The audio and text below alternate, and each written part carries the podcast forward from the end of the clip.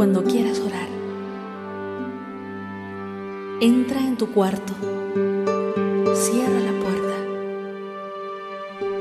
Tu Padre que está en lo secreto te espera. Mi Padre está en lo secreto. Hoy es el miércoles 16 de junio de 2021. Es el miércoles de la semana 11 del tiempo ordinario. El Evangelio de hoy se toma del capítulo 6 de San Mateo. En aquel tiempo dijo Jesús a sus discípulos, Cuidad de no practicar vuestra justicia delante de los hombres para ser vistos por ellos. De lo contrario no tendréis recompensa de vuestro Padre Celestial. Por tanto, cuando hagas limosna, no vayas tocando la trompeta por delante, como hacen los hipócritas en las sinagogas y por las calles, con el fin de ser honrados por los demás. Os aseguro que ya han recibido su paga. Tú en cambio cuando hagas limosna, que no sepa tu mano izquierda lo que hace tu derecha. Así tu limosna quedará en secreto, y tu Padre que ve en lo secreto te lo pagará. Cuando recéis, no seáis como los hipócritas, a quienes les gusta rezar en pie en las sinagogas y en las esquinas de las plazas, para que los vea la gente. Os aseguro que ya han recibido su paga. Cuando tú vayas a rezar, entra en tu habitación, cierra la puerta y reza a tu Padre que está en lo escondido, y tu Padre que ve en lo escondido te lo pagará. Cuando ayunéis, no andéis cabizbajos, como los farsantes que desfiguran su cara para hacer ver a los demás que ayunan. Os aseguro que ya han recibido su paga. Tú en cambio cuando ayunes, perfúmate la cabeza, lávate la cara, que tu ayuno no lo note la gente, sino tu Padre que está en lo escondido, y tu Padre que ve en lo escondido, te recompensará. Palabra del Señor. En lo secreto, mi Padre está en lo secreto. Padre está en. Al finalizar la predicación del Sermón del Monte, nos encontramos también con estas enseñanzas eh, de Jesús de una forma particular para sus discípulos. Una enseñanza sobre la limosna, sobre la oración y sobre el ayuno. Sin duda que recordaremos este Evangelio del miércoles de ceniza. Es el Evangelio que siempre se escucha, se lee en ese miércoles de ceniza. Es el programa de la cuaresma, podríamos decir. Pero es muy interesante también que no solamente escuchemos estas palabras del Evangelio, esta enseñanza de Jesús en el miércoles de ceniza y en el contexto de la cuaresma, primero para que tengamos conciencia de que la conversión no es algo solo propio de la cuaresma, sino de todo tiempo y en todo momento. En, segundo lugar, porque el ayuno, la limosna, la oración, es algo también no solo para la cuaresma, sino para que lo vivamos y lo practiquemos en todo momento. Y sobre todo porque en este Evangelio Jesús no solamente habla de el ayuno, la limosna y la oración, sino de la actitud, de la forma, de la humildad con, con la que hay que practicar esas acciones. Y esa humildad, esa sinceridad ante Dios, falta de hipocresía ante los demás, esa es la actitud que Jesús quiere para nosotros, no solamente en la cuaresma, sino en todo tiempo y en todo momento.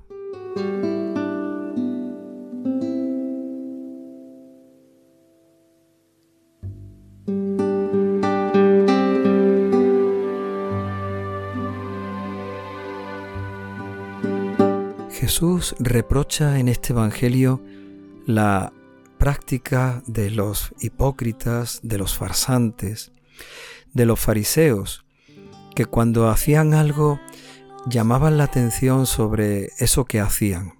Cuando daban una limosna, eh, iban proclamando con una trompeta, con algún sonido estridente, la limosna que echaban.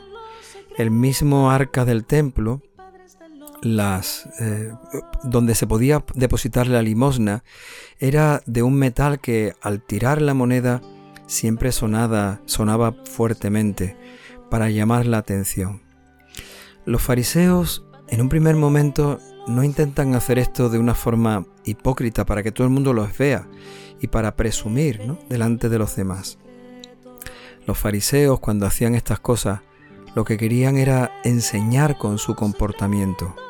Si otros los veían echar limosna a un pobre o echar una limosna en el arca de las ofrendas porque al tirar la moneda hacía un gran ruido, entonces se podrían sentir animados, invitados ellos también a echar la limosna.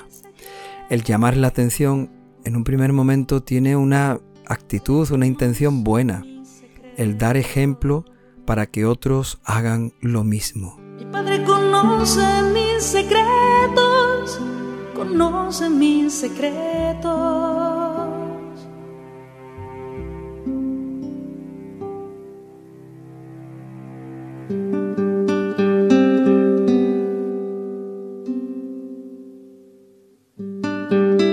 Así, de esa manera, Jesús también dice que a los hipócritas les gusta rezar puestos en pie en las sinagogas o en las esquinas de las plazas. Y no es que ellos buscaran esos sitios en medio de una plaza o en un lugar llamativo para rezar. El precepto de los judíos tenían que rezar durante cinco veces al día. Esa era eh, la ley que les marcaba la práctica de tener a Dios continuamente en la mente y en el corazón. Y cuando llegaba el momento de la oración, en cualquier momento, en, el lugar donde se encontraban, si era en medio de una plaza, tenían que ponerse en pie para rezar. También rezaban puestos en pie en la sinagoga para que todos aquellos que entraran en la sinagoga, para que todos aquellos que lo viesen, también se sintieran animados a rezar y comprendieran que aquel lugar era un lugar de oración, no para otra cosa. Por eso cuando ellos rezan puestos en pie, lo hacen o para dar ejemplo, como hemos estado viendo, o bien porque les cogía en ese momento y en cualquier momento ellos tenían que cumplir con la ley de orar a Dios cinco veces en el día. De esa misma manera, si los demás les veían rezar, se acordaban, eran conscientes, tomaban conciencia de que había llegado la hora de la oración y otros también podrían imitarles.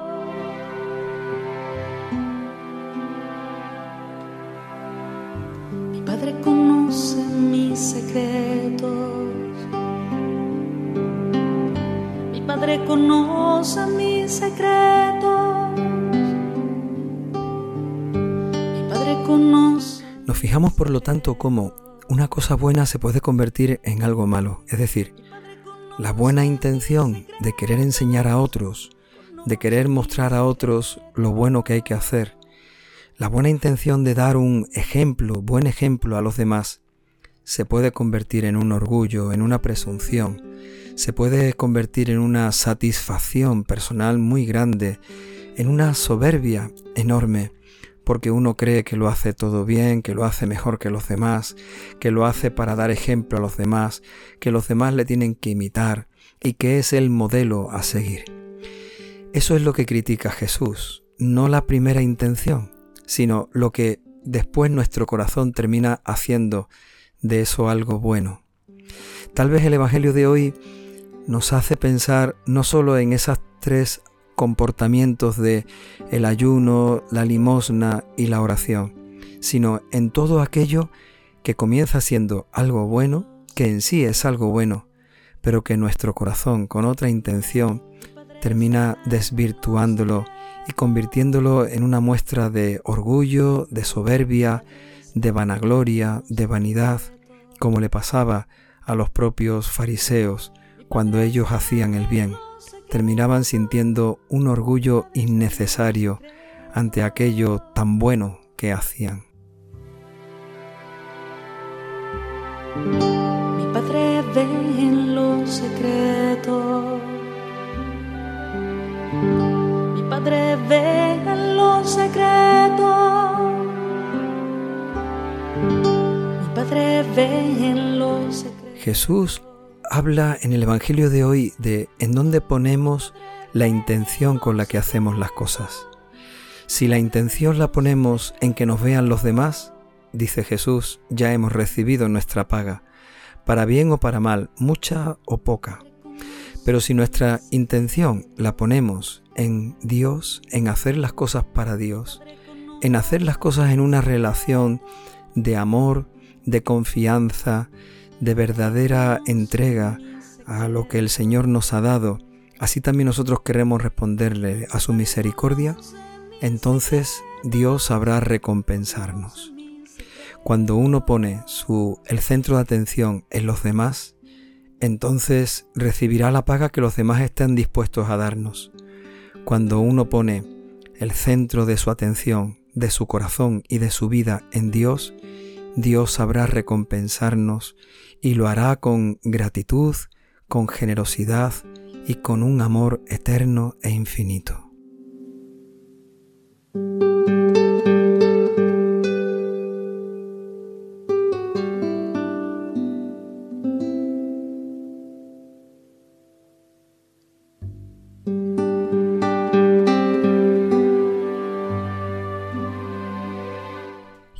Concreto, ¿qué nos propone Jesús en este Evangelio?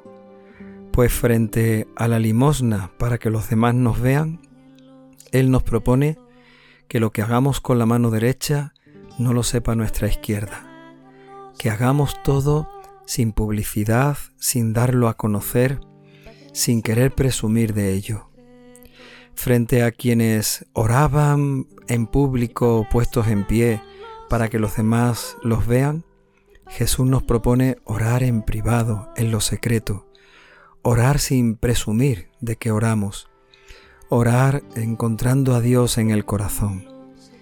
Y frente a aquellos que cuando hacían ayuno desfiguraban su cara para hacer ver que lo estaban pasando mal por ese sacrificio y por ese esfuerzo, nos pide que los sacrificios y los esfuerzos los callemos y que a mal tiempo buena cara, podríamos decir, ante lo mucho que nos cuesta cumplir la voluntad de Dios, que mostremos nuestra ah, gratitud, nuestra sonrisa, nuestra amabilidad con los demás, sin estar continuamente quejándonos de lo mucho que nos cuesta los sacrificios y los ayunos que el Señor nos pide que hagamos cada día.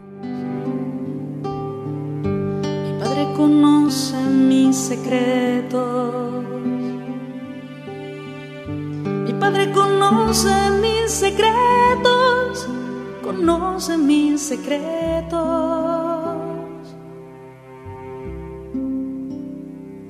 Jesús repite tres veces la misma expresión. Tu Padre que ve en lo secreto.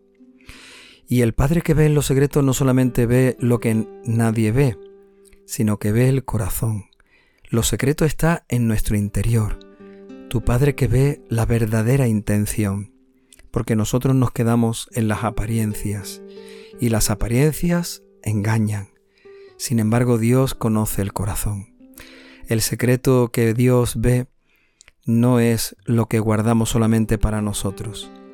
Ese secreto está en nuestro corazón, la verdadera intención con la que hacemos las cosas.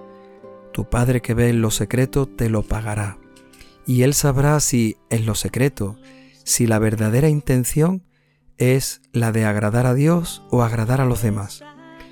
Dios que ve en lo secreto conocerá la verdadera intención de nuestro corazón y sabrá recompensarla gratuita, generosa y eternamente. Mi Padre está en lo secreto. Mi Padre está en lo secreto.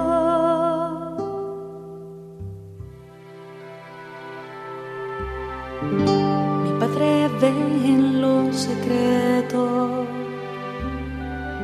Pidámosle al Espíritu Santo que venga sobre nosotros y que nos ayude a practicar una verdadera limosna, Pidámosle al Espíritu Santo que venga sobre nosotros y que nos ayude a orar en verdad, a entrar en la intimidad de Dios y encontrarnos con Él que ve en lo secreto. Que el Espíritu Santo venga sobre nosotros y nos ayude a practicar un verdadero ayuno de aquello que no necesitamos, de aquello que estorba el camino de Dios en nosotros, de aquello que nos impide estar más cerca de su amor que el Espíritu Santo venga sobre nosotros, para que todo lo que hagamos y todo lo que digamos no sea para que lo vean los demás, sino para que lo vea el Padre del cielo. Nuestro Padre del cielo que ve en lo secreto nos lo recompensará. Que venga sobre nosotros su Espíritu Santo.